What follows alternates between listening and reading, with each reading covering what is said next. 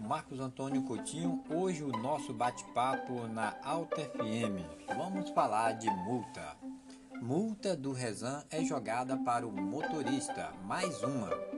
O prefeito de São Paulo, Bruno Covas, decretou a obrigatoriedade do uso de máscara no transporte coletivo de São Paulo. Além de táxis e aplicativo, medida realmente necessária. A medida começou a valer na segunda-feira, 4 de 5 de 2020. Segundo o prefeito, a viagem deve ser interrompida se um passageiro estiver sem a máscara. A responsabilidade pela efetividade da medida é das empresas, no caso dos ônibus, e o não cumprimento pode acarretar multa que pode chegar ao valor de R$ 3.300 por dia e por ônibus e a fiscalização será da SP Trans.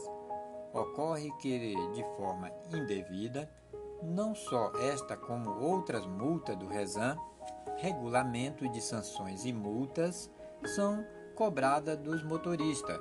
O argumento é que tal regra consta do acordo coletivo que hoje sobrepõe até a CLT. A pergunta que não quer calar dos condutores abre aspas, como permitimos que tal cláusula faça parte do acordo coletivo, fecha aspas.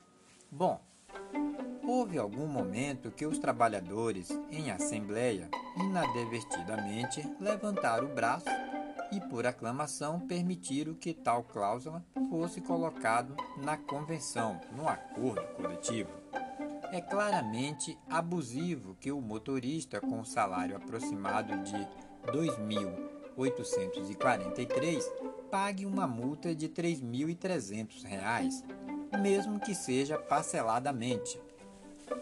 Com isso, já há vários vídeos que mostram alguns passageiros que, inconformados com a obrigatoriedade, brigam, teimam, cria clima de insegurança nos ônibus porque querem viajar mesmo sem máscara.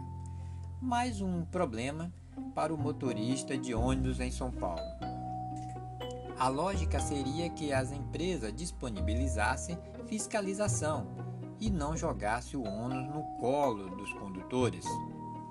É claramente obrigação da entidade que deve zelar pelos direitos dos condutores, o sindicato, de exigir que a multa não seja para o motorista e sim da empresa. A você que nos acompanhou, muito obrigado. Fiquem todos com Deus e até mais.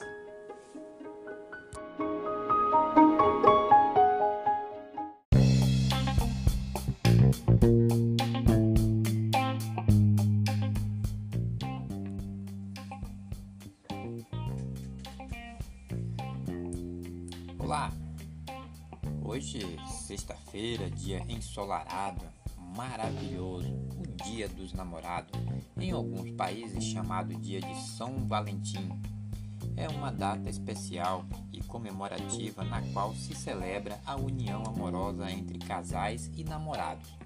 Em alguns lugares é o dia de demonstrar afeição entre amigos, sendo comum a troca de cartões e presentes como símbolo de coração, tais como as tradicionais caixas de bombons em Portugal e lá na Angola, assim como em outros países, comemora-se no dia 14 de fevereiro. No Brasil, a data é comemorada no dia 12 de junho, véspera do dia de Santo Antônio de Lisboa, conhecido pela fama do santo casamenteiro.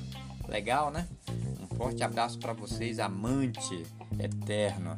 Fiquem todos com Deus e até a próxima. Thank you.